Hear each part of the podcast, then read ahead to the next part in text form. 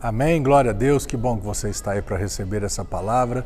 E né, começando o ano, como eu já falei, tenho falado e vou falar muitas vezes, palavra de Deus que assim no meu coração está muito, muito, muito forte, vamos dizer assim, é a questão de procure andar cada dia mais no centro da vontade de Deus. Estou falando para fazer a vontade para ser salvo, obedecer para ser salvo. Somos salvos pela graça, não tem nada a ver com a nossa obediência, tem a ver com a nossa fé na obediência de Cristo em favor das nossas vidas. Mas a nossa vida nessa terra, né, ela tem muito a ver com a nossa obediência segundo a palavra. É, se eu, quanto mais no centro eu andar, quanto mais segundo a palavra eu andar, menos acesso eu darei ao diabo. Então pense nisso. O diabo existe, esse mundo não é governado 100% por Deus.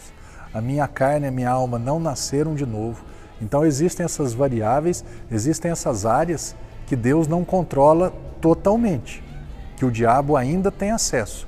Então, quanto mais eu andar longe dele, fora do, né, longe da, da beira do caminho, e andar mais próximo, segundo a palavra, eu creio e tenho certeza que nós teremos mais êxitos do que derrotas. Olha esse texto aqui, é, Salmo 91, verso 7.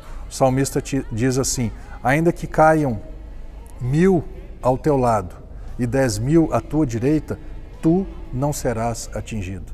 Um dia que eu estava falando sobre isso com o irmão Lucas, falando sobre isso, de andar no meio do caminho, ele falou assim, pastor, estou lembrando aqui, uma vez, e aí ele me falou desse texto. Ele falou assim, Deus, quem é essa pessoa que não vai ser atingido, nem deles cai mil para a esquerda, dez mil à direita, e ele não vai ser atingido. E Deus falou assim, o que está no meio do caminho, o que está no meio, o que está no centro.